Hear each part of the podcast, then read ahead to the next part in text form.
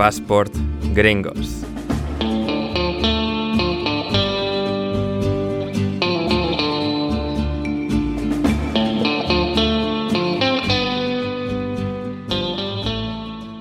Bienvenidos a Passport Gringos, vuestro podcast favorito sobre deporte y cultura pop estadounidense. Hoy contamos la increíble historia detrás de la loca, absurdísima ultramaratón norteamericana llamada The Barkley Marathons, que tiene lugar en el estado de Tennessee. Nos sumergimos en el mundo de correr y correr hasta que ya no puedes más, la resistencia llevada hasta su extremo, y lo vamos a hacer con alguien que ha corrido la maratón de Barkley, uno de los eventos más fascinantes de todo el deporte mundial, donde surge su excentricidad suprema y cómo es la experiencia de disputarla. Esto es Passport Gringos y junto a mí, Ander Iturralde, se encuentra en primer lugar mi compañero y copresentador de este programa, es David Mosquera. ¿Cómo estás, David? Hola, Ander, ¿cómo estás? Todo bien, todo bien. Todo bien, sí, sí. Encantado de estar aquí de nuevo, David, contigo. Un episodio más para contar otra fascinante historia del deporte norteamericano. Y esta vez fascinante, pero de verdad. ¿eh? Sí, y con un invitado a la altura del tema eh, que, vamos, que vamos a contar. Efectivamente, porque junto a nosotros hoy se encuentra un maravilloso invitado y su nombre es Albert Herrero. ¿Cómo estás, Albert? Hola, buenas, muy bien. Ah, muy bien, fantástico. Eh, encantados de, tenerte hoy, Albert. Em, David, ¿por, dónde deberíamos empezar en el día de hoy? ¿Nos tiramos ya a la montaña o, hay alguna cosa de la semana que tengamos que comentar antes? Taylor, Swift visitó Argentina y las Swifties están eh, totalmente emocionadas con eso. Hubo hasta una suspensión de, de, concierto por lluvia, pero lo más destacado es que el novio de Taylor Swift, un reconocido jugador de la NFL, vino con ella y se besó por primera vez en público eh, al lado de un baño químico en el estadio monumental, el estadio de, River Plate. O sea, Argentina va a ser noticia para las Swifties en todo el mundo, no por el concierto, sino por el beso de, su ídolo o ídola. Eh, ¿cuál, es el nombre del jugador de fútbol americano, eh, David? No lo sé, pero usa el 87. Correcto. Travis Kelsey de los Kansas City Chiefs, uno de los mejores de la historia de la NFL en su posición. Eh, que es el, novio oficial de, Taylor Swift. Eh, están siendo sensación ya desde hace pues casi dos meses eh, entre NFL y, demás. Y bueno, o sea, la gente que en España, o sea, igual lo llama de otra manera, o sea, baño químico se refiere a baño portátil, ¿no? Un baño portátil, exactamente. Vale, sí, sí, sí, sí. sí. Los que baño químico igual le suena a la gente, es como, wow, o sea, claro, no, no, no. algo más el típico baño de concierto. No sé si Albert eh, conoce a Taylor Swift. Yo no escuché ninguna canción o si las escuché no, no, lo no las asocio a ver, escuchar, seguro, pero no, conscientemente. Claro. Pues lo, oigo por la oigo por la tele y demás, pero la verdad es que no está dentro de, mi repertorio. Claro, en el mm. mío tampoco, pero allá donde va Taylor Swift, las Swifties en Argentina, no sé si lo sabes, estuvieron acampando durante seis meses al lado del Monumental para que cuando abriesen las puertas de los conciertos eh, pudiesen correr como si fuese una, carrera hacia justo al lado del, escenario. Durante seis meses acamparon, obviamente turnándose para, para salir en, en la... como, como en las carreras, ponerse en la primera, en la primera fila. Sí. Tremendo, ¿eh? Tremendo. Tiene, eh, más mérito de que lo que vamos a, que lo que vamos a contar después. No lo sé, no lo sé, porque creo que debería incluirlo. No sé, David. O sea, es que seis meses de resistencia ahí, ¿eh? Acampados, eh, fuera del campo de River. O sea, esto con el fútbol del día a día, o sea, ¿cómo hacen para estar acampados fuera del estadio que se usa regularmente? no, se pusieron en un lugar, o sea, están cerca de la entrada, pero sin molestar a los hinchas que acuden eh, constantemente a los partidos. Igual, no le demos ideas al bueno de Lazarus para que las incluya en la maratón de Berkeley, porque es capaz de hacer que los que quieran participar acampen durante seis meses antes de, correr. Y seguramente alguno lo haría. Sí. Seguro, seguro que sí. Efectivamente. Y con esto, David, pues hilamos eh, el hecho de que Taylor Swift saltó a la fama en Nashville, Tennessee, y nos vamos al este del estado de Tennessee para encontrarnos con el lugar en el que se disputa la increíble maratón de, de Barclay. Las, bueno, las maratones de, de Barclay me hacen gracia que en inglés sea en plural, porque claro, son, digamos, cinco maratones en una, en cierto modo, que, hacen de, este evento una, uno, de los eventos deportivos más singulares, peculiares y, bueno, de más duros ¿no? que, hay sobre la faz de, la Tierra y que bueno, hoy vamos a explorar. Sí, yo le, yo le quiero preguntar a Albert, lo primero, eh, suele, sueles correr maratones, estás entrenado para eso, pero ¿hay algo parecido a la maratón de Barkley en el mundo? No en cuanto a estructura de carrera, sino en cuanto a dificultad. Bueno, al final, sí que es verdad que, la Barkley Marathon al final es una prueba que la particularidad que tiene es que está diseñada para que eh, esté un poco al, al borde de lo que es posible o no posible terminar. Sí que es verdad que al final otras carreras donde igual terminar eh, está más dentro de lo previsto, pero tú te enfrentas, digamos, a superar un, tiempo, un récord personal, al final pueden acabar siendo igual de, difíciles, ¿no? Yo siempre, siempre digo, yo cuando, pues hace años eh, me dedicaba al atletismo de pista, hacía carreras de 400, 800 metros, eh, pues al final todo lo que haces al 100%, puede acabar siendo igual de complicado, ¿no? Eh, pero bueno, sí que es verdad que la Barclay, digamos, si, si hablamos de algo que, de la dificultad de simplemente acabar o no acabar la, carrera, pues seguramente sí que es, eh, bueno, pues es bastante, particularidad, eh, bastante particular en ese sentido. ¿Y tenías experiencia en carrera en maratones? Cuando digo maratones, esto para la gente eh, son las de 42 kilómetros con 200, no las de 10 kilómetros, 15 kilómetros, 20 kilómetros. ¿Tenías experiencia? ¿Ya habías corrido varias? Sí, a ver, lógicamente al final pues es todo un proceso ¿no? en el que pues a lo largo de, de, tu vida y con tus hobbies pues te vas metiendo un poco en lo que es esta actividad.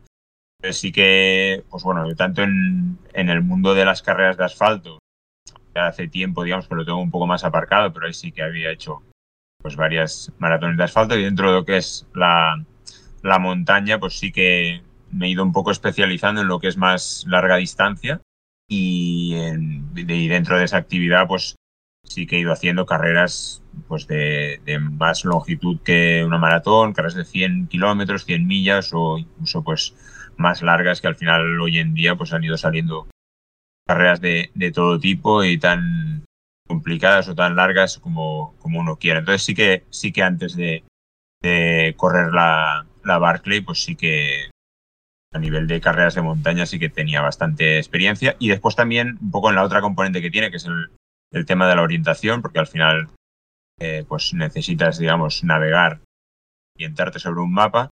Pues también, digamos que parte de mi actividad deportiva se centra en lo que son las carreras de, orientación y de, de larga distancia desconocía, o sea, conocía las que son, las que mencionas que son em, tipo trial. Por ejemplo, en Gran Canaria está la trans, eh, creo que se llama la trans, la trans Canaria o algo por el estilo, que es cruzar la isla de una punta a otra. No sé si la corriste. Sí, la trans Gran Canaria, no. La verdad es que no, esa no la he corrido, la tengo pendiente. Eh, sí que fui hace un par de años a hacer, bueno, dentro de lo que es las carreras de, que se celebran en, Gran Canaria. Hay otra que es la, la, 360, ¿no? que es, digamos, eh, bucle, digamos, dentro de la isla que suele tener entre 200 y 250 kilómetros. Esa sí fui hace un par de años. Sí que es verdad que en, ese, en esa ocasión no, no terminé. Eh, pero la Transgran Canaria no la, no la he corrido todavía. Eh, eso ahora eh, Ander va, a contextualizar un poco en qué consiste la, Berkeley, pero todo ese tipo de carreras eh, tienen guía, creo, entiendo que no es, necesario una brújula, sino que están señalizadas y se corre por un lugar, entre comillas, preparado para correr. No, no es pista, pero está hecho para que una persona pueda correr esa distancia y terminarla, entiendo. Cierto, sí, todas estas carreras, las carreras, digamos, de montaña clásicas, independientemente de la, independientemente de la distancia, tienen un recorrido marcado y no te tienes que orientar. Ya sea porque el propio recorrido está marcado con, cintas, con banderolas o con algún tipo de, sistema, o bien porque tú tienes el, track y durante la carrera llevas eh, pues un GPS, ya sea en tu reloj o por separado, que te permite seguir el, recorrido. Claro. Mm. Sí, es que lo más curioso, más fascinante de, cómo funciona las, funciona las maratonas de, de Barclay es eso, no es solo una, maratón muy complicada, con muchos desniveles, pendientes, que de hecho, y esto es algo que me ha llamado mucho la atención investigando sobre, sobre la carrera, es, digamos, eh, pues eso, todo, todos los metros que hay de desnivel, que si completas la, la Barclay se dice, se estima más o menos, que es como subir y bajar el, el Everest dos veces que es algo, o sea, realmente extraordinario. Y sumado a ese componente de dificultad en sí misma está pues todo lo que Alberta ahí un poco señalaba, ¿no? De orientarse, porque no es una, una maratón que esté eh, especialmente bien señalizada. Te dan un mapa, un mapa maestro, un mapa original, del que, o sea, a partir del cual pues los eh, participantes tienen que, si no me equivoco, trazar su. Eh, hacer como tomar su propio mapa y trazar la comparación y luego a partir de ahí pues las señalizaciones peculiares que eh, traza o que bueno explica el organizador, uno de los cofundadores de, la maratón de Barclay, que es eh, uno, de, uno, de, mis personajes favoritos de todo el mundo mundial, ya después de haber investigado sobre él, que es Lazarus Lake. Eh, Albert, no sé si nos puedes contar un poco más sobre, sobre todo eso. Bueno, sí, esa es una de las, de las particularidades que tiene esta carrera, ¿no? que no es únicamente la dificultad de, de, la distancia y el desnivel, que ahora mismo, bueno, originalmente la Barclay empezó, empezaron siendo 100, 100 millas, eh, 5 vueltas de 20 millas cada una. Sí que es verdad que después a lo largo de la historia se ha ido un poco, se le han ido dando vueltas de, de tuerca incrementando un poco la dificultad y ahora más o menos se calcula porque como el recorrido es secreto cada vez y no te permiten llevar dispositivos de GPS ni nada, pues al final no, no, hay nada seguro, pero se calcula más o menos que es una maratón por, por vuelta y a nivel de metros de desnivel positivo vendrían a salir unos 4.200, 4.300 por, por vuelta, o sea que en total, digamos, si completas las 5, pues te irías a unos 21.000. Y, y como decíamos, la otra, la, dificultad que tiene es el tema de que no solo tienes que, correr y subir y bajar, sino que tienes que poder orientarte, digamos, sobre el, sobre el mapa, con el mapa y con la brújula para ir pasando por una serie de, puntos de control. Y eso quizá hace que sea, necesaria como una combinación de, habilidades en las que no basta con ser un, buen corredor de, de montaña, porque si no eres capaz de, orientarte bien con el mapa, no vas, a, no vas a poder, digamos, completar el recorrido. Y tampoco basta con ser un buen orientador, digamos, porque tiene una, pues no, tiene una, complicación. O sea, los números, digamos, son, son exigentes y también tienes que, cumplir en ese, en ese sentido. Y, sobre la parte, digamos, de, Lazarus, que bueno, supongo que, que, ahora hablaremos de, de él, eh, pues sí, efectivamente es un, personaje, la verdad es que muy, bueno, yo encuentro muy interesante después de, haberme empapado un poco de lo que es el, evento, haberle escuchado, haberle visto también en, persona y hablado con él, pues sí que eh, él un poco como cabeza del, equipo que, que, representa, que tampoco tendríamos que olvidarnos de ellos, pero bueno, yo creo que han conseguido crear un evento a partir de unas reglas. Eh, particulares, pero bastante sencillas, eh, que desde una simplicidad de, muy poca infraestructura, eh, una, o sea, pocas redes sociales, poco repertorio de lo que tenemos hoy en día, pues han conseguido apasionar un, poco a toda una masa de, de, corredores que, pues, que estamos ahí detrás y que perdemos un poco la, la cabeza por, por, participar, por prepararla y por, y por conseguir acabar el, reto. ¿Y tú cómo, cómo, te enteraste de la carrera? Bueno, al final, al final si estás un poco metido en el, en el mundo de las carreras de, de, montaña, pues la Barclay es una de las carreras que, que está ahí, ¿no? Y que es, con, y que es conocida de manera diferente a, a otras, tipo Ultra Trail del Mont Blanc o, o la propia Transgran Canaria que decíamos, o otras de Estados Unidos como Western State o Leadville pero es una carrera que es, que es eh, bueno, es, siempre suena ahí, ¿no? con, una, con un aura de, de misterio y de, y de, misticismo. Y bueno, a mí el hecho de que, el hecho de que combinase, digamos, estas, estas dos facetas de carreras de montaña de larga distancia y, y orientación, pues la verdad es que siempre me, me, llamó la atención y yo creo que quizá empecé a escuchar eh, sobre ella, pues sobre 2014, 2015. Y yo creo que desde a partir de 2017, 2018 me empecé a plantear la posibilidad de, correrla, de, intentar correr. Pero es que, bueno, es, eh, intenta, eh, como, o sea, no es sencillo ¿no? Eh, acceder a ella, pero un poco ahí, ahí un poco empezó mi, historia con la barca. Cuando, cuando te enteraste de, o sea, en 2014, las primeras veces que la conociste, en tu cabeza estaba, ¿la puedo terminar? ¿La puedo correr? ¿Esto es algo que puedo hacer? ¿O era más como un mito, como algo que uno, como un sueño irrealizable? La primera vez, cuando te Bueno, la verdad es que Sí, a ver, al principio pues yo me, enteré, pero como no es sencillo, ¿no? Saber cosas sobre la, sobre la Barclay, hasta que no te pones realmente a hacer un esfuerzo por, por averiguar cosas, por averiguar cómo acceder, pues no, eh, no, te planteas eh, más allá, ¿no? Y quizá esto para mí fue más eh, en 2019, eh, que un poco por diferentes, de diferentes maneras, pues pude ¿no? resolver ese misterio de cómo intentar acceder a, ella. Y a ella sí, pues me, lo empecé a plantear, apliqué para, para participar y una vez admitido pues, y ya visto dentro de la, de la carrera, pues ya sí te, pues, pues te pones a prepararla. Y yo la verdad es que mm, siempre desde la primera vez que, intenté ir, porque bueno, fue también eh, por en medio hubo el obstáculo de la pandemia, eh, yo siempre me lo he planteado como algo que mi objetivo era, era acabarla, porque bueno, creo que es un reto que se adapta bastante bien a mis, a mis características.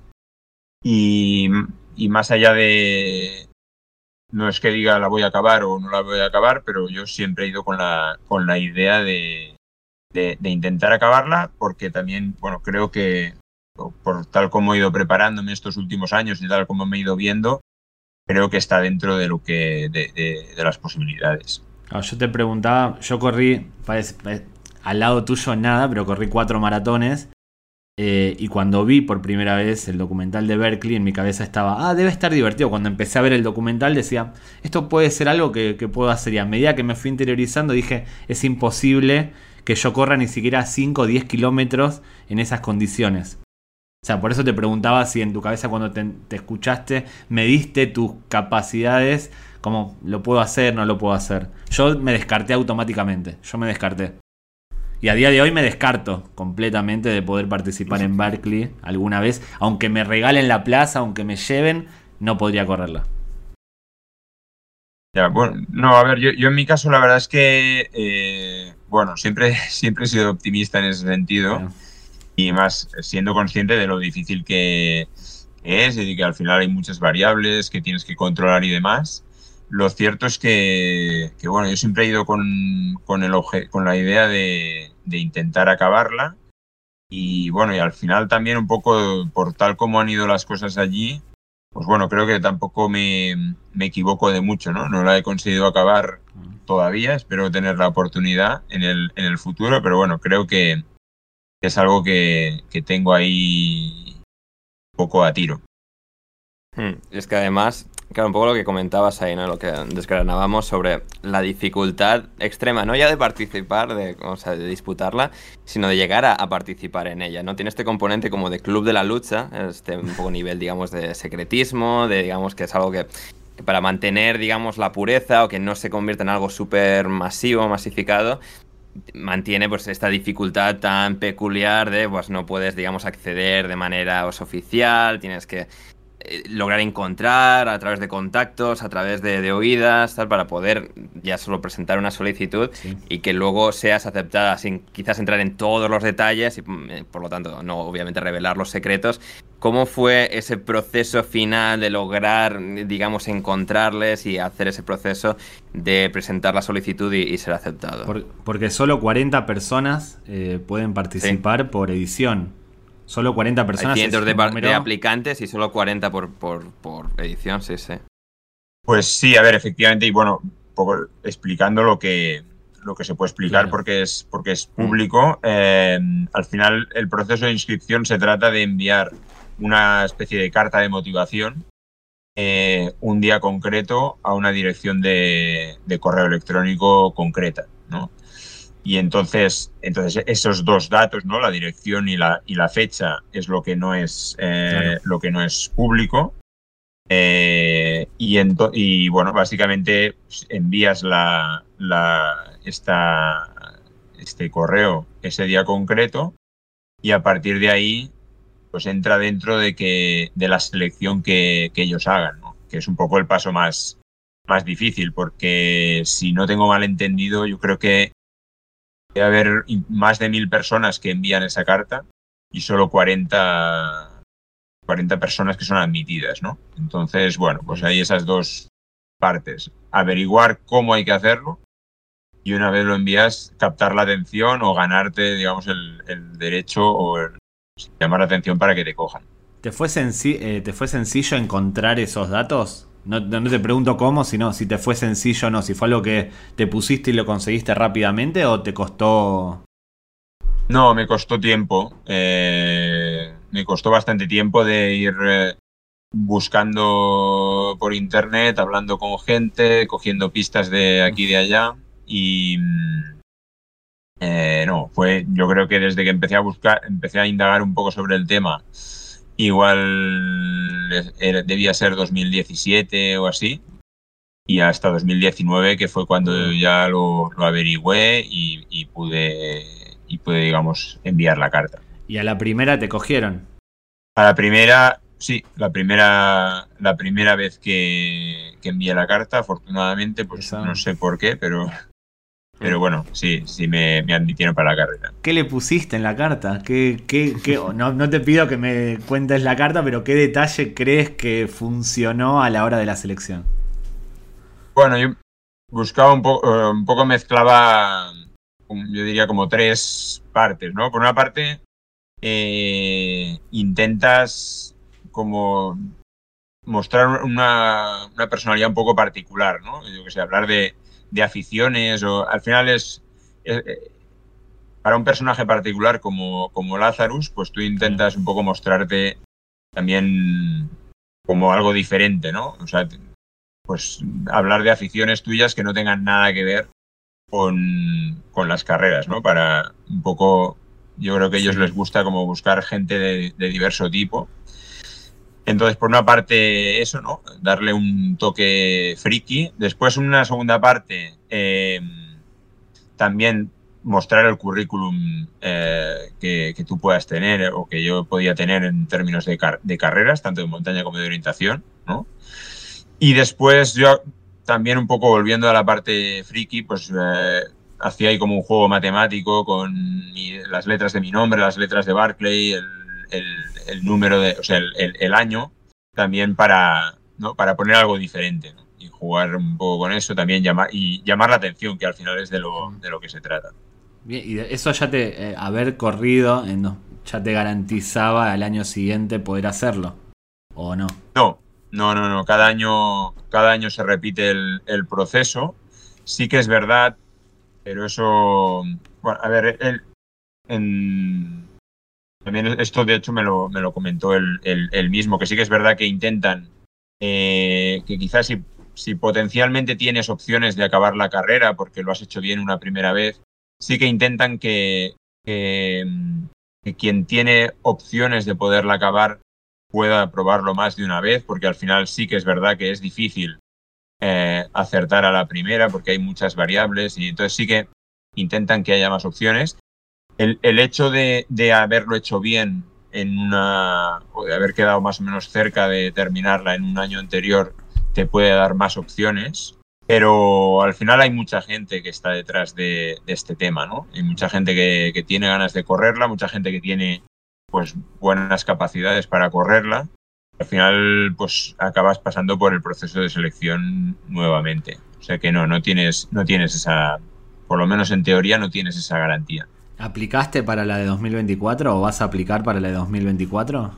Pues, pues sí, mi idea es intentarla, intentarla correr de nuevo. sí. Sí, sí, porque bueno, al final tiene, tengo, tengo ahí una espina clavada y cuentas pendientes, o sea que la idea es intentarla correr de nuevo. La espina puede ser literal. La, espina puede ser literal o figurada. Por ahora vamos a hablar del, recorrido de la carrera. Sí, sí, sí. La, que me duele más es la figurada. Claro. Ya.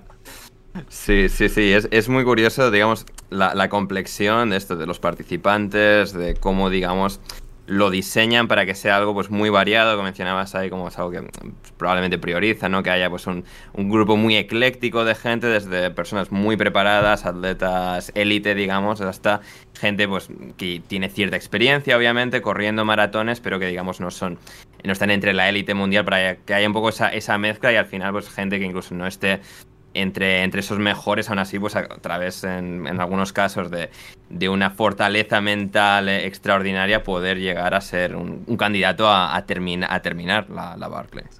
Sí, efectivamente. Un poco lo que, lo que yo creo que ellos siempre promueven es eso, es generar un grupo diverso. En el que de los 40 igual sí hay 10, 15 plazas que se asignan un poco más por, por currículum deportivo. Eh, pero yo creo que el, el, resto buscan un poco pues diversificar tanto a nivel de supongo de geografía o del, sí, del origen de la, de la, gente o del, o del tipo de, de ¿no? del, del, del, perfil que tienen esos corredores. Hmm. ¿Tú sabes por casualidad si tú eres el único español que la ha corrido o si ha habido otros antes? Hubo, hubo otro chico de, que corrió, no sé si en 2018, eh, en 2018, sí, diría. Otro chico catalán también, que la había corrido, pero hasta donde yo sé somos los únicos dos españoles que la hemos corrido. Bien, bien, un muy selecto grupo. Sí. Al final, con, con solo 40 corredores cada, sí, sí, sí. cada año, eh, es que al final tampoco es, es, es, complicado ¿no? que, haya, que haya mucha gente. Sí que igual hay otros, evidentemente hay mucha gente de Estados Unidos que, que la corre. Claro. Franceses, hay eh, Francia, yo creo que ha habido bastantes corredores que han, que han ido. Y, pero por lo demás, yo creo que pues al final es, pues bueno, van habiendo, digamos, unos pocos de aquí y unos pocos de allí. Y, y, es curioso que el primero en completar las, entre comillas, 100 millas, o vamos a bueno, eh, dar por hecho que en aquel momento eran 100, que luego se ha ido un poco aumentando, ¿no? Hasta 130, como decíamos, que a la equivalencia para la gente que no tenga la conversión en la cabeza serían el 130, 200, 209 kilómetros. El primero en completar eh, las 100 fue en 1995, no un estadounidense, sino un, eh, un británico, eh, Mark Williams, que fue de los primeros eh, foráneos, de los primeros extranjeros en, participar, en, disputarla, y, la ganó en el, en el, 95, después de que mucha gente hubiese hecho, si no me equivoco, lo que se conoce como una fun run, una, vuelta de diversión, que son, digamos, tres vueltas a, la maratón de, Barclay, que es, digamos, completar... Eh, tres de las cinco vueltas y luego por fin en el 95 alguien llegó hasta el final del final.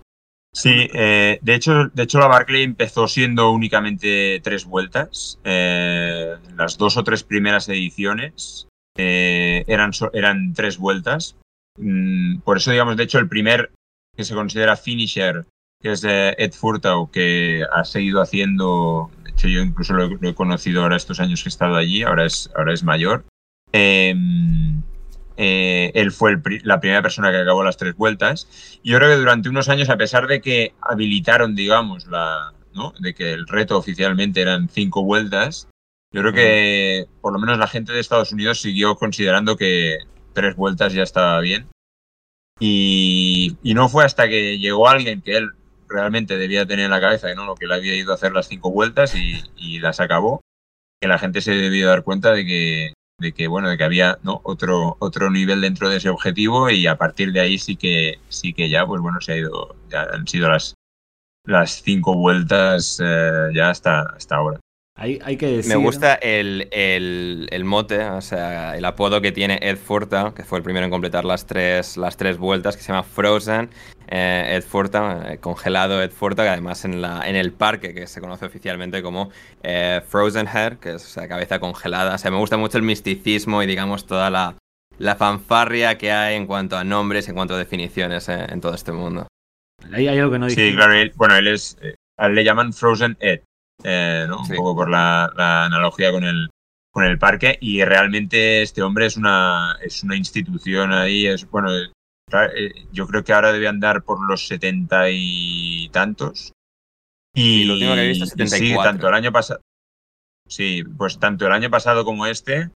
Él, yo creo que él sí que tiene como una wild card que, que él sí que entra, Mm. él sí que entra directo ya un poco porque estaba ahí desde a- a- antes que la an- antes que la puerta amarilla y todo. Y, mm, y sí que él sigue sigue yendo. Ahora, por ejemplo, este año, pues al final va, hizo la- en la primera vuelta, hizo tres o cuatro libros y se vuelve, pero realmente es una es una institución. Va siempre ahí, va siempre con su con su mujer y, y es un apasionado de, de la Barclay, tiene todas las estadísticas de la carrera, sabe cuánta gente ha corrido de cada país, mm, eh, cuánta- cuál es el récord de vueltas de una persona de entre 55 y 60, eh, lo que, lo que, lo que queráis. Y sí, bueno, la verdad es que es bueno, otro, otro de los elementos que, rodea la carrera. Hay que decir que las vueltas no son como en otras carreras en la misma dirección. Va cambiando el orden, el sentido, mejor dicho, de cada vuelta para hacerlo, para hacer la carrera más compleja. Eh, ahora vamos a meternos en lo que mencionaste de los libros y demás, pero cuando te aceptaron la inscripción, para ir un poco en eh, siguiendo un orden cronológico, cuando te aceptaron la inscripción, una de las cosas que se pide es que el participante lleve una placa de matrícula, una matrícula, eh, y pague un dólar 60, un dólar con 60, un, con céntimo por cada milla, si se quiere. Eh, ¿qué lle- y una, una prenda de ropa a veces, o algo, algo peculiar. ¿Qué llevaste la primera vez que corriste y qué llevaste la segunda vez que corriste? Bueno, la primera vez llevas una, llevas una matrícula, una matrícula de, de coche de, de tu país. ¿De, de dónde sacaste? Y ¿Qué entonces ya matrícula, cuando- ¿qué, matrícula saca- ¿Qué matrícula llevaste? Yo, la, bueno, no, la de, o sea, en casa mis padres habían, o sea, cambiaron de coche, Ah. eh, habían cambiado de coche un par de años antes, tenían la matrícula por ahí tirada en el, en un rincón y pues esa es la que llevé y esa es la que está ahora colgada, esa es la que sale ahora en, toda la ristra esa de placas que, que hay allí colgadas. Es que teníamos esa y duda. la segunda, Teníamos la duda de Claro. qué matrícula llevó porque no es legal, entre comillas, sacar una matrícula de un coche y no destruirla. Por eso... Sí, no, no, no, bueno, pues es, eh, digamos Sí. que el coche ya pasó a mejor vida y la matrícula se, la matrícula no es, la verdad es que no, no, no, no sé, no sé cómo, no sé cómo fue el proceso, pero es- la cuestión es que estaba por allí tirada y esa es la que, esa es la que llevé. Y la segunda vez, claro, ya, digamos, una vez ya has llevado una matrícula, pues ya con eso el tema de la matrícula ya queda saldado. Y entonces tienes que dar una prenda de, ro- de ropa que un poco va cambiando cada, cada año. Y en este caso, el año pasado, pues era una, era una camiseta que tuviese eh, algo en la, en la lengua propia, ¿no? Y en ese caso yo llevé, bueno, encontré una camiseta que estaba llena de, de, digamos, de insultos en, en catalán, eh, como pa- palabras, digamos, tip- eh, como muy características de- del catalán, así como, muy clásicas. Y bueno, básicamente llevé, llevé una camiseta por eso. Bien, bien. Es un, es una, es un buen, es un buen costo, es un buen coste de inscripción. No es una carrera que esté organizada para ganar dinero, claramente. Es una carrera un poco por amor al, a las carreras, o al running, o al- como se quiera llamar. Sí, no, no, es, una carrera que no, eh, no tiene ninguna infraestructura, es decir, eh, y por tanto no tiene, tiene unos costes eh, reducidos y, y un poco se desmarca, por tanto, de todo, de todo lo demás, ¿no? Y, y también un poco pues, de ahí la gracia de pues, que el coste de inscripción sea, sea simbólico. Eh, pero pues es eso, ¿no? Al final tampoco tiene ninguna infraestructura detrás, eh, sino no hay ningún arco de salida, ni marcas, ni, ni nada. Entonces, sí, eso es otra de las particularidades que tiene la carrera. Hay bidones de agua repartidos por ahí, ¿no? Hay dos, sí hay dos frío. puntos. Sí. Claro. Hay dos puntos del, del circuito donde dejan eh, garrafas de agua para que, como punto de habituallamiento líquido eh, durante las vueltas. Pero eso es todo lo que, eso es todo lo que hay de habituallamiento. El resto ya es cuestión de cada uno de cómo se lo organice. ¿Y es suficiente eso para, para una carrera? Bueno, ti- tiene que serlo, ¿no? Al final son, son las normas y, es, y, y nosotros pues nos tenemos que adaptar a ellas. Si hay menos habituallamiento, pues eso se traduce en que tienes que llevar, eh, digamos, dentro de cada vuelta, pues tú tienes que llevar la comida Claro. necesaria para aguantar pues las 10, 12, 14 horas que te pueda costar una vuelta. Y a, y a nivel de, de agua, pues sabes que cuentas con esos dos puntos intermedios. Lo demás será lo que tú puedas llevar de, de partida o lo que puedas rellenar de los, de los riachuelos. ¿Cómo, ¿Cómo preparaste la carrera, no en cuanto a, al, al ejercicio, sino en cuanto a la ubicación, en cuanto a el recorrido que ibas a tener que hacer? ¿Cómo, cómo preparaste eso? Bueno, un poco investigando eh, información de años anteriores, eh, sí que es verdad que a pesar de que, de que, no, de que no se publique el recorrido, eh, sí que hay, hay información. El propio Ed Furtau, pues él escribió un libro en su momento donde recopilaba, sí que es verdad que el libro se acaba como en 2009, diría, un poco recopilaba mm, historias, digamos, de las diferentes ediciones y había algún croquis donde tú te podías hacer una idea de por dónde iban los tiros. Entonces, si tú después, hoy en día hay cartografía por internet, toda la que, la que queramos, pues uno puede ir a un mapa y un poco imaginarse, ¿no? Más o menos cómo es la carrera. No es algo que te sirva a nivel de, de orientación, porque evidentemente no tienes, no tienes ningún detalle, pero, pero bueno, sí que te puedes un poco empezar a familiarizar con el, con el recorrido. Después también, pues todos los vídeos que hay por, por Claro. internet, que si bien no entran dentro de lo que es el, el campo a través o, y que se mantienen, digamos, en los caminos, eh, en los senderos, pues bueno, son, son útiles para hacerte una idea de cómo es la vegetación, cómo son las, las pendientes, un poco, poco todo. Entonces, esa es un poco la, la preparación más técnica que, que fui haciendo. Mm. Además, claro, es, es muy, bueno, o sea, curioso cómo funciona en general, porque son 60 horas que tienes de, de límite para, para completar los, bueno, 100, o- mi- 100 millas oficiales, 130 en la, en la práctica.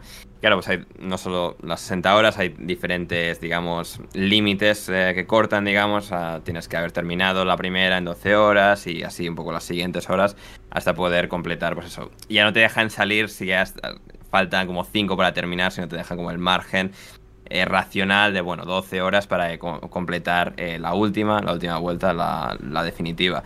Y es, digamos, en, ese, en esa dinámica de, bueno, empiezas la carrera y luego, claro, son 60 horas de seguido, que estás ahí corriendo de noche con pues una linterna que tú puedas tener en, la cabeza y tienes que orientarte ahí. O sea, ya orientarte durante el día ya me parece una, o sea, una labor eh, fascinante para llevar a cabo. Ya de encima de noche, ¿cuáles, digamos, son, entre comillas, los trucos o la, la forma en la que tú tratas de orientarte de la manera más precisa posible eh, en esa situación?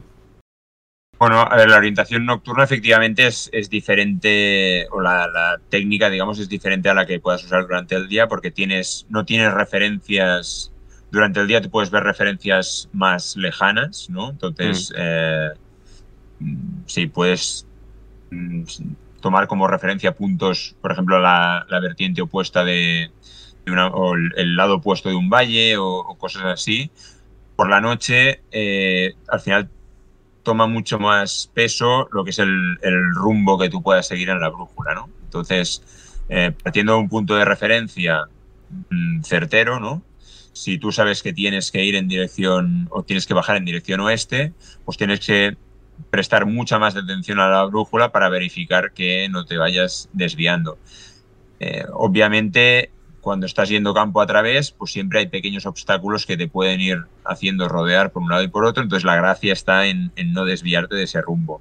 Entonces, un, punto sería ese, o sea, el mayor peso de lo que es el rumbo con la brújula. Otro, eh, quizá tomar puntos de referencia más, más seguros, como pueden ser pues, una curva de un sendero o la cima de una montaña, y a partir de ahí navegar.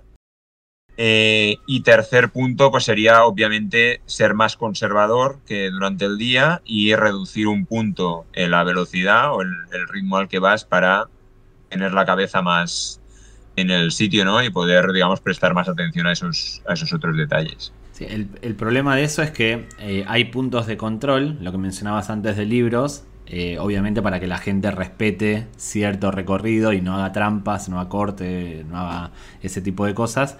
Uno tiene que ir recogiendo una página eh, de cada libro que corresponde con el número de dorsal, si no me, si no me equivoco. Em, de noche es más complicado encontrarlos, me imagino. Bueno, al final, digamos, los libros, el- la ubicación de los libros la tienes marcada sobre un punto del, Ah. de- del mapa. Es decir, bueno, ellos, digamos, el día antes de la carrera publican, eh, sacan Eso. un mapa como el que tienes tú, donde han dibujado lo que es el recorrido y los puntos donde están los libros. Tú eso te lo dibujas en tu mapa y a partir de ahí, pues, es la, ¿no? es la información que tú tienes después para ir encontrando estos libros. Además, también te dan una especie de roadbook donde hay un- una descripción del recorrido y donde te dicen pues si el libro número 8 está debajo de una roca al lado de un árbol, o sea, te, te dan una descripción que también te ayuda a encontrar esos libros. Y después, obviamente, la experiencia previa. O sea, hay muchos, muchas ubicaciones que se repiten. Eh, bueno, primera que las vueltas son iguales, con lo cual las ubicaciones de los libros Claro. son, o sea, los libros son los mismos, con lo cual la segunda, la tercera vuelta, pues ya obviamente tienes eh, trabajo hecho. No es tan, no es tan sencillo, porque como decíamos antes, la, ori- eh, la orientación por la noche, durante el día, en un sentido o en otro va cambiando, pero ayuda. Pero después también, digamos que de un año a otro hay cosas que se, que se repiten. ¿no? Entonces, bueno, un poco eso es lo que, todo ese conjunto de cosas es lo que ayuda a encontrar esos, esos libros que, como tú decías, eh, sirven de control de, de control de paso. Eh, o sea, es una manera, digamos, divertida de eh, verificar que la gente ha hecho el, el recorrido que, que tocaba. Y efectivamente arrancas la página correspondiente al dorsal que tienes en esa, en, la- en esa vuelta que estás haciendo. ¿Y qué libros te, qué libros te tocaron en las, las dos, las dos veces que, que hiciste? ¿Cuáles, te, ¿Cuáles recuerdas? La verdad es que no, no me acuerdo de, de- de todos los títulos, eh, pero siempre son eh, títulos un poco dramáticos o de o catastróficos ¿no? o, Digamos, en la... sí, o este, este es tu último día o perdido en medio de la tormenta o cosas un poco de ese, de, de- de ese estilo. Eh, sí que bueno, uno, uno curioso que, me- que- que recuerdo, no de, mi, no de mi caso, pero sí que, eh, bueno, en 2017 hubo un Sí, eh, Gary Robbins, eso. un canadiense que, bueno, no sé si vais a sacar el tema después, pero digamos que estuvo a punto de acabar la, la carrera y llegó seis segundos tarde. Entonces, al año siguiente, uno de los libros que, que había se llamaba eh, Six Seconds Away, me parece, o algo, o algo así. Increíble eso. Es para, Sí, es sí, para sí, es- matar. Además, hay un vídeo, hay un vídeo en, hay un vídeo en YouTube Sí, sí, Eh, lo he visto. donde hay un vídeo en YouTube de, de de hecho, bueno, de- en 2018 Gary Robbins corrió, también corría eh, Jamil Curry, que es un otro corredor que de, que de hecho es una fuente de información sobre la Barclay porque hay muchos vídeos en, en YouTube. O sea, él es, YouTube, es, es youtuber y, bueno, entiendo que es youtuber porque tiene un montón de vídeos. Y uno de los vídeos que durante la Barclay de 2018 se ve cómo llegan ahí con Gary Robbins y otros dos corredores y es Gary Robbins el que saca el libro y se da cuenta que de que se llama Six Seconds y empieza como a, como a gritar. ¿no?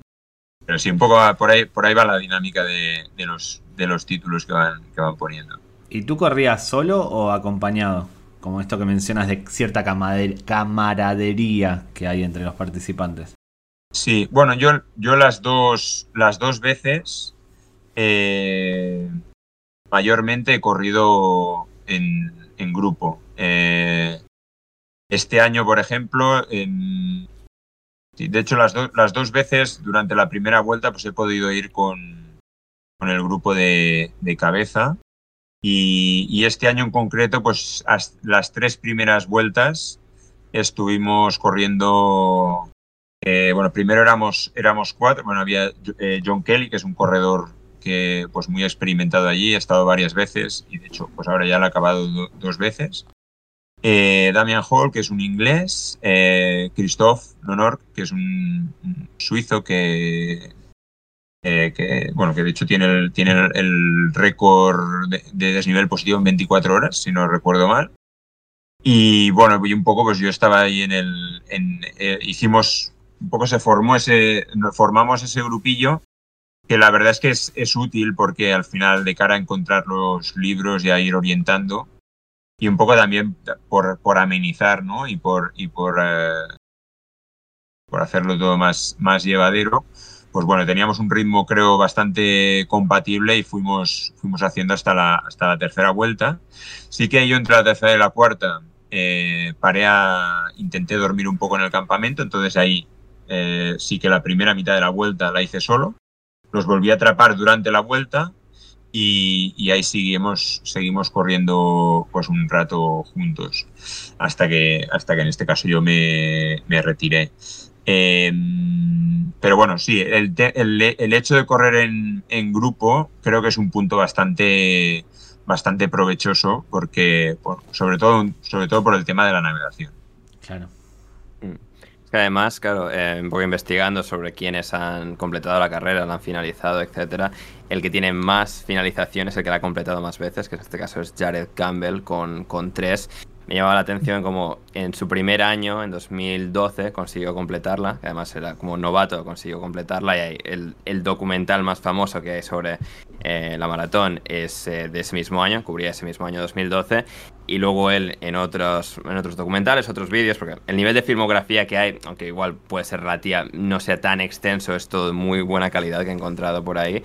Eh, él reseñaba cómo eh, volvió, o sea, bueno, lo ha corrido varias veces más, lo ha completado tres veces, pero la segunda vez era como, la primera fui como, o sea, fui con otro, estaba como muy asistido, quiero poder hacerla ya, digamos, yo por mi cuenta, o tener como ese ese prestigio extra de, no solo porque voy como medio guiado por alguien que ya la ha hecho, sino que de verdad puedo ir eh, yo solo en la, en la, soledad de completar cinco vueltas de, de, la maratón, que es algo que también en el componente psicológico juega de pues, con, hasta dónde quieres empujarte o dónde, hasta dónde quieres llegar.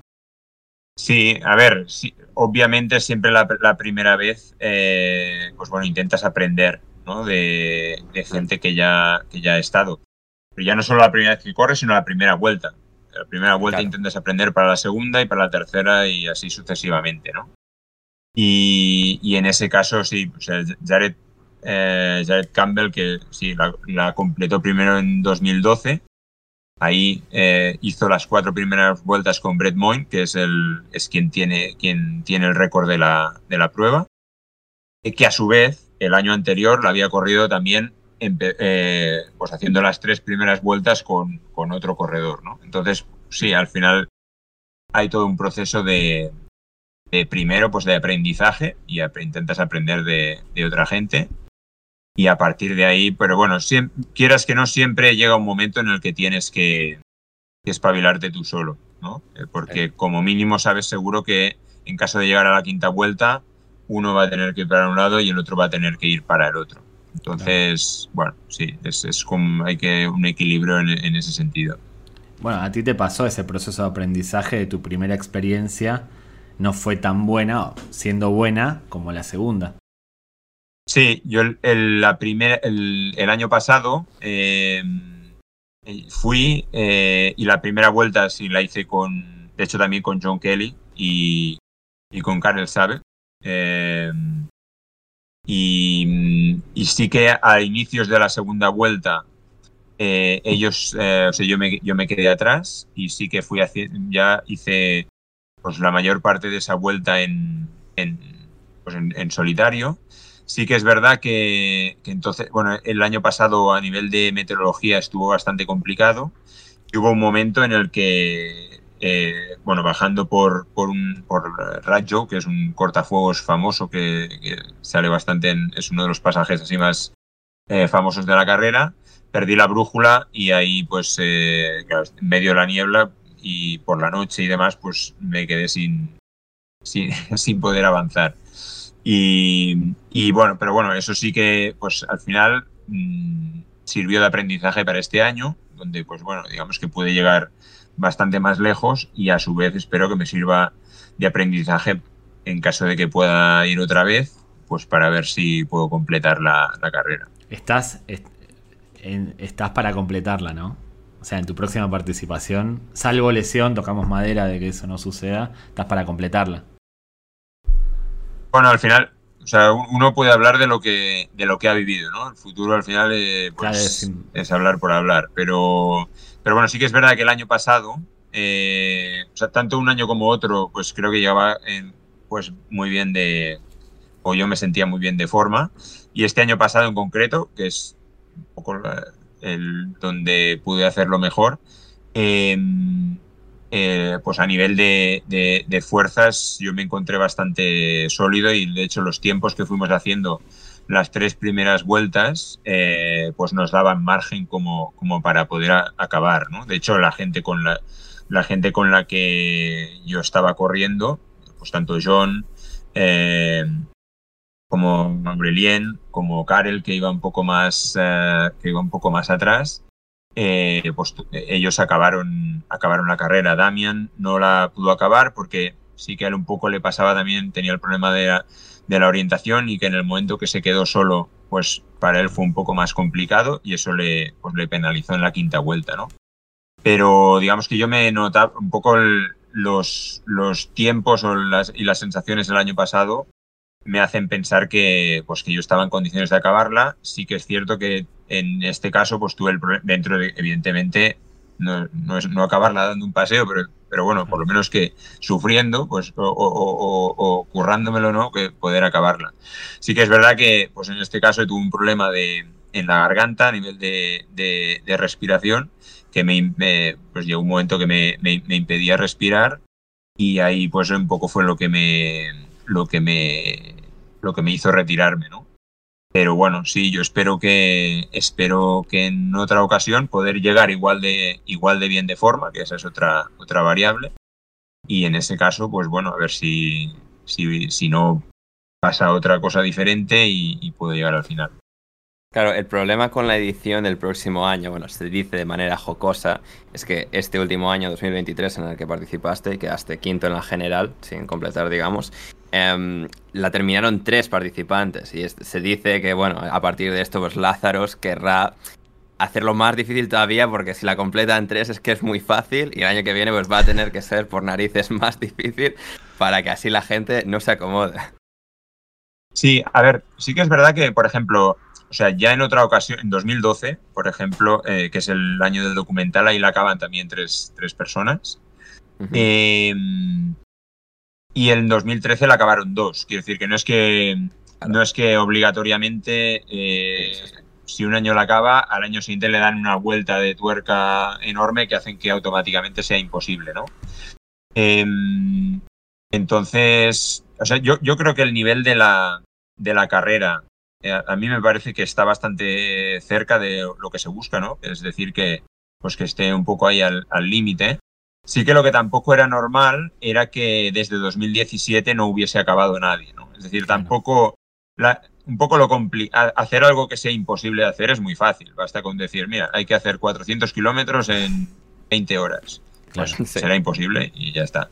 Lo difícil, lo difícil es eh, Mm, encontrar el encontrar ese punto no en el que esté un poco ahí al límite. Yo creo que en, en, ese sentido a mí me parece que está yo creo y un poco los números lo demuestran creo que si lo miras en global a mí me parece que está bastante ahí y que pues si un, si un año las condiciones tanto a nivel meteorológico como de eh, participantes y demás se prestan pues alguien conseguirá acabar eh, con el mismo recorrido, si hace mal tiempo, pues nadie conseguirá acabar, ¿no? Entonces yo no creo que, bueno, no sé, igual sí que le dan un punto, un punto más, ¿eh? Pero tampoco creo que, que automáticamente la vuelta vaya a tener 5 kilómetros más y, y, 500 positivos más, por decir así, ¿no? no creo que sea eso lo que, lo que se busca. Pero bueno, al final eso solo lo saben ellos. O sea que, bueno, solo, solo podemos especular. Hay una cosa Sí. característica de la carrera, que es cuando alguien abandona, eh, hay un chico, un señor, que toca la marcha fúnebre con una trompeta. Obviamente a ti las dos veces en las que participaste te la, te la tocaron. Sí, sí, sí, es, eh, es, bueno, es lo que se conoce como Playing Taps, ¿no? Es la canción que, que tocan al final y es el, un poco el, el ritual final para cada persona que, que se retira de la carrera. No deja de ser un detalle curioso. No duele tanto salir de la carrera así, ¿no? A mí, el- a mí las dos veces me ha dolido.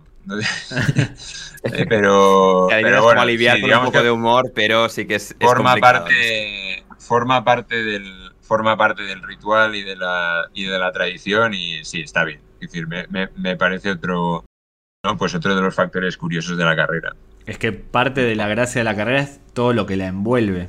No solo la inscripción, sino también esa especie de campamento que se forma, donde va mucha gente que no participa, que no va a correr, pero sí a formar parte de la experiencia.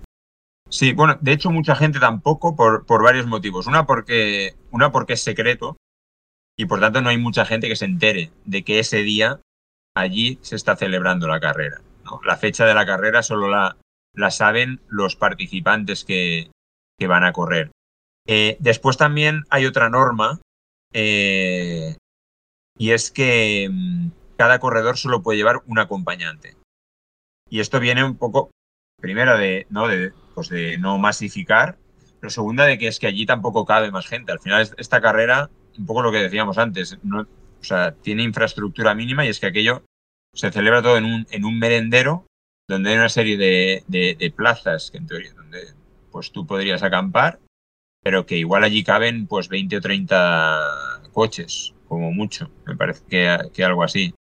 Y aparte de eso, pues hay algunos medios de comunicación, pero muy, muy contados.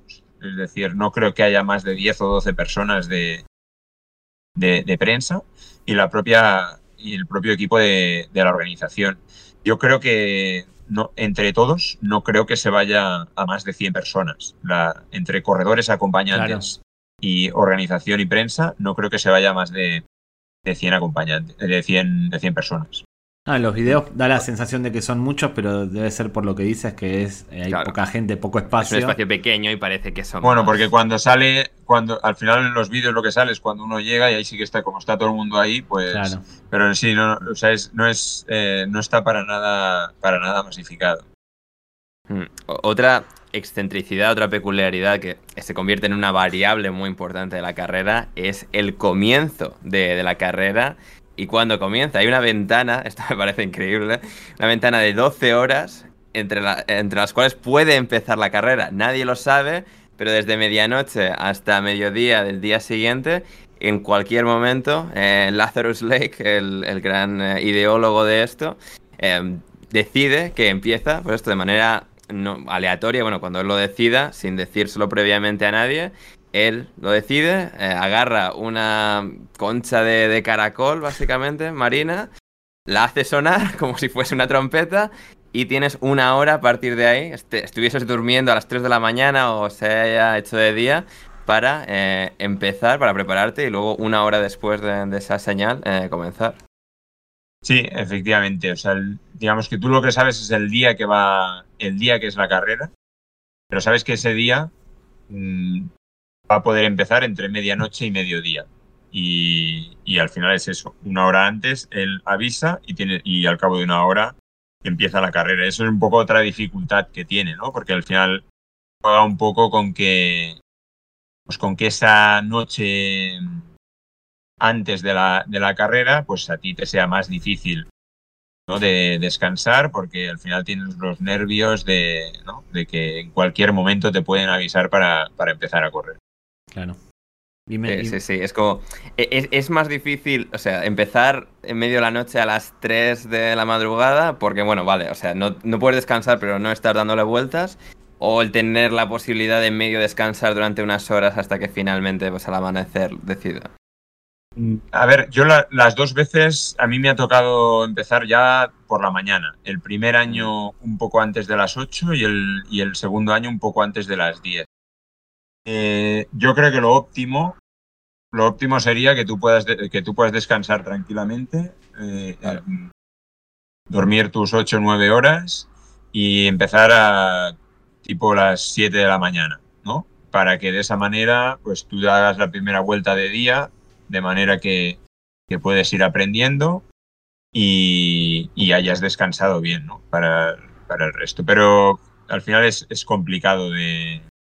Es complicado de decir. Eh, no lo sé. A ver, en una carrera parecida que hay en Francia, que yo la he ido, he ido dos veces, en ese caso el primer año empezamos justo a medianoche, con lo cual empezamos sin, sin, sin dormir.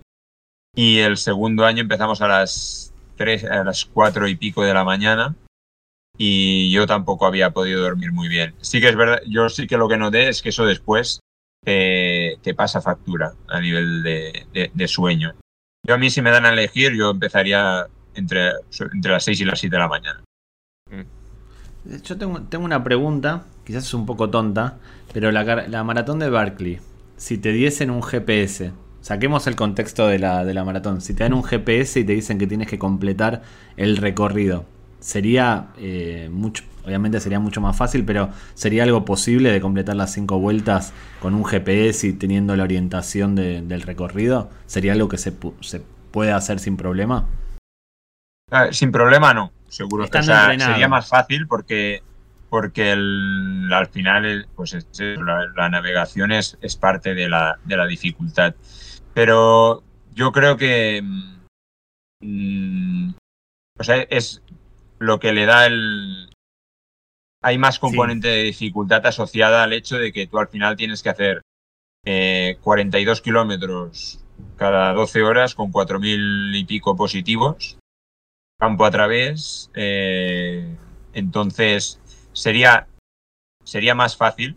Es decir, eh, tendrían que, seguramente, para hacer, para darle la misma dificultad, tendrían que añadirle algo más de complejidad al recorrido.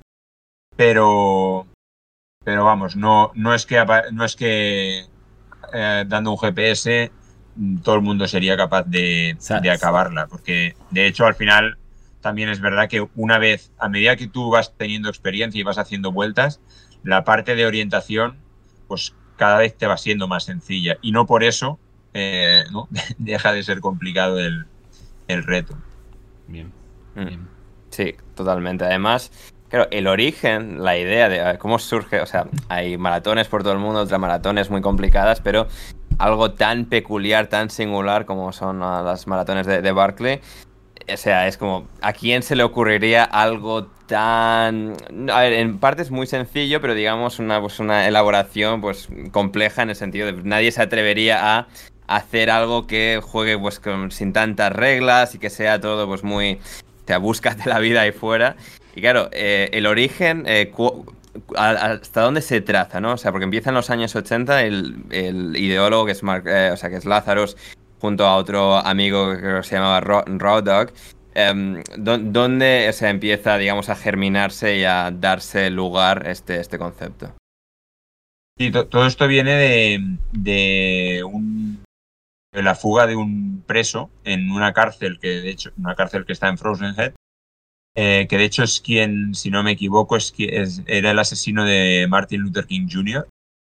Y se escapó de la, de la cárcel de, de- de Frozen Head y, y estuvo como, no sé si fueron 55 horas fugado hasta que lo encontraron. Y lo encontraron eh, a 8 millas de la, de la cárcel, ¿no? Y si no me equivoco, eh, creo que era Lazarus eh, que estaba ahí con, con los amigos viendo las noticias, viendo el caso, y él dijo que en ese tiempo tendría que haber- tendría como que de- no Eh, burlándose de lo que de que solo estuviera 8 millas dijo que en ese, en ese tiempo tendría que haber recorrido 100 millas no y de ahí salió la idea de hacer una carrera de 100 millas en ese en ese entorno ¿no? de Frozen Head De una discusión entre amigos, de un juego entre amigos, de una polémica entre amigos. Pues- sí Sí, sí sí, sí, sí, sí. sí. Es lo, típico de, claro, él explica un poco de, sí, pues nosotros corríamos esas montañas y tal, y este pringado que solo pudo correr ocho y le pillaron entre unas hojas los perros olisqueando, y le, devolvieron a, la prisión, que, o sea, que es parte del recorrido también, me parece algo también fascinante, que es, entra dentro de lo que es la vuelta, pasar por debajo del penitenciario de la, prisión, sea de día, de noche, donde pasa pues una pequeña, pequeño riachuelo de, de agua, una una vía de agua que pasa por debajo y hay sitio suficiente para que todo, todo el mundo pues, pueda andarlo también debajo y eso sea un componente más que creo que también le, le da una capa más de, misticismo realmente fantástica. Sí, uno de los puntos, digamos, más característicos de la vuelta y además es más es conocido, ¿no? Porque sale también en bastantes vídeos ese, ese túnel bajo la prisión, ¿no? La, prisión está en medio de un, de un valle entonces hay un túnel de, drenaje, ¿no? Que, al final canaliza todo el agua que viene de, la montaña, pasa por ahí debajo y el recorrido de la Barclay pasa justo por, por ese túnel, ¿no? Tienes que, atravesar todo, todo ese túnel hasta el otro lado. Sí, sí, sí, es que es, algo o sea, que me parecía súper, súper curioso y que eso, que le da esa, que le da esa capa extra. También ha habido cierta polémica, entre comillas, que Lázaro se explica en uno de los documentales, ¿no? Que hay gente pues, que le escribe, ¿no? Que cómo puede ser que esto sea como en homenaje a este asesino, etcétera, pero él rápidamente explica como no es un homenaje a, o sea, nos estamos burlando de que este que no podía hacer nada de 8, millas, nosotros aquí vamos a demostrar que, que sí que se, que se puede, es como es una burla mucho más de lo que es un, homenaje, y sí, creo que es como una vuelta de tuerca, pues, o sea, muy, muy bueno, importante, y que, o sea, él, explica, digamos, que ha procesado todos los conceptos para hacer de este evento algo, algo tan atractivo. Sí, a ver, bueno, la, verdad es que nunca, nunca me había planteado si era un homenaje o no. Yo creo que al final eso simplemente es ¿no? cómo, se, cómo se le ocurrió esto y a partir de ahí pues ya pues bueno, al final la Barclay ahora es más toda la historia que, ha venido después, ¿no? Y el hecho de cómo crear pues esa carrera un poco ahí al, al ¿no? al límite de lo que puedes o no puedes hacer. Y sí, exacto. Yo para, para ir terminando, mi pregunta es, físicamente, ¿qué, qué es lo que qué, qué entrenamiento haces para la Barclay? Antes hablamos de la, preparación en cuanto a orografía, mapas y demás, pero eh, físicamente, ¿cómo se entrena? Para correr la. Sobre todo para el segundo año, ¿no? Un poco ya tienes la referencia del primero y ya puedes un poco hacerte una idea más clara. Pues me imagino que la vas compaginando con otras carreras eh, de menor quizás dificultad o distancia para ir eh, llegando óptimo. Sí, a ver, haces otras carreras un poco también como parte de la preparación, ¿no? Si bien es cierto que en invierno y sobre todo aquí eh, en Europa no hay tantas carreras de que vayan por alta montaña, ¿no? O que sean donde haya mucho desnivel y te puedan ser útiles para la, para la Barclay. Entonces, bueno, yo la, no sé no sé cuál no sé cuál sería la manera óptima de prepararlo. Yo lo que hago lo centro todo bastante en, en el en lo que es el esfuerzo de desnivel, el, o sea, el poder subir. Al final la Barclay son desniveles, son pendientes fuertes, no es tanto correr, sino poder caminar a un ritmo ágil por, pendientes considerables y, campo a través, entonces lo centro todo bastante en, en, ese tipo de esfuerzo, ¿no? Entonces, eh, pues bueno, por ejemplo, yo pues uso bastante una máquina como de escaleras que hay en el, en el gimnasio, donde ahí pues paso bastante, bastante tiempo. Hago también eh, pues bastante spinning. Eh, que es una manera de hacer cardio prolongado eh, y, un poco y también divertido, porque al final estás con, música y con otra gente. Entonces hago, intento hacer sesiones más o menos largas de, spinning entreno de fuerza también, porque al final muscularmente el cuerpo tiene, y para que todo eso sea sostenible ¿no? en, el, tiempo, pues el cuerpo tiene que estar mm, sólido, digamos, para poder aguantar sin, sin, lesiones. Obviamente también algo de correr, aunque a veces la gente se piensa que, si vas a hacer una carrera de 200 kilómetros es que porque estás haciendo 300 kilómetros a la semana. Yo, de hecho, creo que solo corro normalmente, corro un par de días a la semana y el resto son este otro tipo de, entrenos, ¿no? Fuerza, escaleras, spinning, también eh, caminar en pendiente a un ritmo rápido, este tipo de, este tipo de cosas, que es un poco lo que, un poco por, por prueba y error a lo largo de estos. Ahora ya son cuatro años que preparo la, la Barclay, contando los dos años que, que no pude ir por temas de, de, la pandemia. Mm, este, este sistema me ha hecho llegar a un punto cada vez que, que llega el momento de la carrera en el que creo que me, me, me noto bien físicamente y bien preparado. Y, y, bueno, pues eso es lo que eso es lo que sigo haciendo, ¿no? Y de una manera bastante autodidacta. Eh, quizás si hablase con, pues, con algún especialista, pues a ver, también, claro. también intento contrastarlo ¿eh? con, gente. Claro. Pero bueno, sí que es verdad que, que, es un poco el planteamiento que yo hago en base a lo que, a lo que he ido experimentando. ¿En la pandemia te habían aceptado para correr? Se, se, te, ¿Te habían aceptado y no pudiste viajar? Sí, o sea, yo, yo digamos que la primera vez que me aceptaron fue para la edición de 2020, pero fue justo... Eh, claro, se corre pues, en marzo. De hecho, abril. aquí en... Sí. Bueno, o sea, la carrera es en marzo y en marzo fue donde, donde por lo menos aquí en España, no, eh, cerraron... Sí. Fue justo en marzo cuando cerraron, digamos, los vuelos a, a Estados Unidos. De hecho, yo iba. O sea, de hecho, no, se, no eh, se, completa esa edición. Es decir, creo que no se llega a disputar. Según he recabado la de 2020, edición, la, la, cancelaron por completo. Esa edición se canceló por completo y al año siguiente eh, sí se celebró, pero se celebró solo con gente de, de, de Estados Unidos porque, digamos, que el resto de, de gente no, o en mi caso, por ejemplo, no, no podíamos, no, no, no podíamos podía, volar a Estados Unidos. No se podía viajar a España, creo que yo a España no podía viajar en esa época. Mm. Sí, sí, no, era, era sumamente complicado, ¿no? Y es también eso, lo comentabas en, en tu, en tu blog, eh, que pondremos el link porque creo que das también un nivel de detalle ahí absolutamente espectacular, crónicas de skyrunning.blogspot.com, como también en la preparación que ahí, eh, ahí explayabas te gusta, digamos, tener mm, el control de no simplemente estar corriendo por ahí por simplemente hacer la actividad de correr, sino estando, digamos, en el entorno controlado del, del gimnasio, numéricamente puedes, digamos, eh, tener una, una, idea más clara de todos tus, digamos, niveles eh, físicos.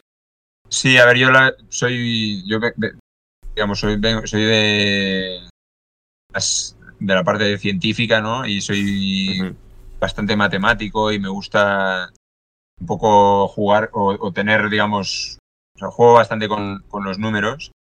Y bueno, sí que es verdad que, que entreno bastante en el, en el gimnasio, que quizá, pues bueno, haya gente que diga, hostia, pues qué, qué, qué aburrido, ¿no? Y, y, en parte puede ser, puede, puede, evidentemente es más agradable. A mí me gusta más ir a correr por el, por el monte, pero sí que es verdad que correr en el, en el o hacer o trabajar en el, en el gimnasio pues mm, te, me permite constantemente pues ir haciendo un seguimiento de mismos esfuerzos, cómo mmm, se traducen en términos de pulsaciones, en términos de, sensaciones, en términos de, parámetros propiamente del, del entrenamiento. Y, y, pero bueno, y aparte también es verdad que me, me, resulta más sencillo de compaginarlo con, pues, con el trabajo y con el resto de, de la vida, ¿no? Que al final, eh, pues al final no, no, somos profesionales y eso es, es, simplemente un hobby y también hay que buscar un poco lo que, lo que te resulta más, más práctico. Mal no te va, he visto el rendimiento en la Berkeley. Mal no te va. haciendo eso, eh, con ese método de entrenamiento. Bueno, eh, a ver, nunca sabes si de otra manera te iría mejor, ¿no? Pero bueno, yo, yo estoy, por lo menos creo que de esa manera, o repitiendo eso, si pudiese volver al mismo estado de forma, creo que mm, estaría hacer, más o menos en condiciones de, de, de, acabarla, que al final es el objetivo. Entonces, pues antes de, de, hacer experimentos y probar otra cosa, pues, pues bueno, intento seguir por la misma línea, quizá puliendo algunas, algunas cosillas. Yo creo no, no, no quiero hacer gafe, no quiero mufar como se dice en Argentina, que va a llegar antes. Tú, que tú termines la, la, Berkeley a que Fernando Alonso gane la 33. Pues, a ver. Tiro ese augurio que sí. y que Boca gane la Copa Libertadores. Creo que vas a terminar antes tú la Berkeley a que Boca gane la séptima Copa Libertadores y que Alonso gane la 33. Pues yo, yo, espero, yo espero que sí. Sí, sí, sí, sí. En 2024 es tu año. Sí, además, es ver, decir, esperemos, 2000... esperemos primero, que, primero que pueda ir, que pueda llegar en, en condiciones como, como, estos otros años o incluso mejor. y, y, a ver, y bueno, y que también se, ¿no? se den las, las condiciones, pero al final hay, ¿no? hay factores ¿no? como a nivel de la meteorología y demás que también influyen. Y bueno, pues eh, esperemos que, que, pueda, que pueda llegar al final. Sí. sí, sí, sí, porque además, claro, tú pues, en 2023 tuviste ese problema muy específico de, en, en, la garganta. Claro, a nivel psicológico, porque claro, mucho de completar una carrera así es la resistencia, la gran fortaleza que puedas tener psicológicamente para seguir empujando, para seguir adelante. O sea, es algo que para lo que te ves totalmente capacitado desde ese, desde ese aspecto. Sí, a ver, el, digamos, a nivel de a nivel de, de esfuerzo de larga duración, sí que ya he hecho otras carreras que son esa longitud o, incluso más. Entonces, bueno, sí que creo que, bueno, pues tanto a nivel de a nivel mental como a nivel eh, físico, pues bueno, que me veo haciendo ese, ¿no? ese, ese tipo de esfuerzo. Sí que es verdad que evidentemente aquí pues el recorrido tiene, tiene su, su otra exigencia. Pero, pero bueno, sí, a ver, eh, yo ya te digo, un poco basándome en la experiencia de este, de este año y viéndolo cerca y viendo que al final, pues, gente con la que iba y que no iba más, más, más fuerte que yo mientras estuvimos juntos, pues que la pudieron acabar, pues creo que, evidentemente, pues con todas las reservas, ¿no? Porque siempre pueden pasar cosas, pero pues creo que por lo menos tengo, tengo opciones como para poder ir ahí pensando en que, no, que, es, pues que es un objetivo plausible. Y, y lo será, Fantástico. lo será. Confiamos. Confiamos sí, porque así cuando la termines vamos a poder decir, nosotros hablamos con Albert y le, le, anticipamos que iba a ganarla. Va a ser un poco nuestra eh, tu victoria. A ver, a ver si es verdad. Es la, es la, única forma posible que David y yo, o sea, pudiésemos ganar esto. Es en plan, Exactamente. Vamos enganchándonos un... eh, de manera lejana y remota a alguien que pueda. bueno, pues a, a, ver si podemos volver a hablar y ya explicando ya la carrera hasta el final. Te, toma, te, sí. tomamos la, te tomamos la palabra. No, completamente, completamente. Sí, o sea, ha, sido, ha sido un absoluto placer. Yo es seguramente el episodio que, mejor, que más me he divertido preparando, es decir, porque tenía muy poca idea de, de, que esto existía, de, que, de cómo era esto. O sea, me sonaba el nombre de Barclay Marathons, pero no, digamos, no en detalle y el ver todos los documentales, todo lo que he podido leer al respecto. O sea, y pondremos muchos links en la descripción a tu blog y a eh, varios de los documentales. En, el, en uno de los más recientes de 2023, de hecho, me hacía gracia, o sea, no está enfocado sobre ti, pero así se te ve un poco de, en algunos planos, mm. etcétera. De, de, lo, de, lo, realizado y no me ha parecido verdaderamente fascinante. No, gracias por sí. haber venido hoy a hablar con nosotros y, y ha sido un auténtico placer. Nada, gracias a, gracias a vosotros. Siempre, la verdad es que es un evento muy, muy interesante y, bueno, yo siempre pues encantado de poder, eh, de poder hablar sobre ello. Nada, fantástico. Pues eso, eh, estará enlazado el, el, blog de Albert en la, en la descripción. Os podéis seguir a, David y a mí en, en, redes sociales. A Albert también en Instagram, si no me equivoco. Y eso todo estará en la descripción. Eh, nada, David, eh, gracias y, y, nos vamos por ello. Él ha sido Albert Herrero, él ha sido David Mosquera, yo he sido Ander Iturralde y nos reencontramos la próxima semana en una nueva edición de Passport Gringos. Chao, chao.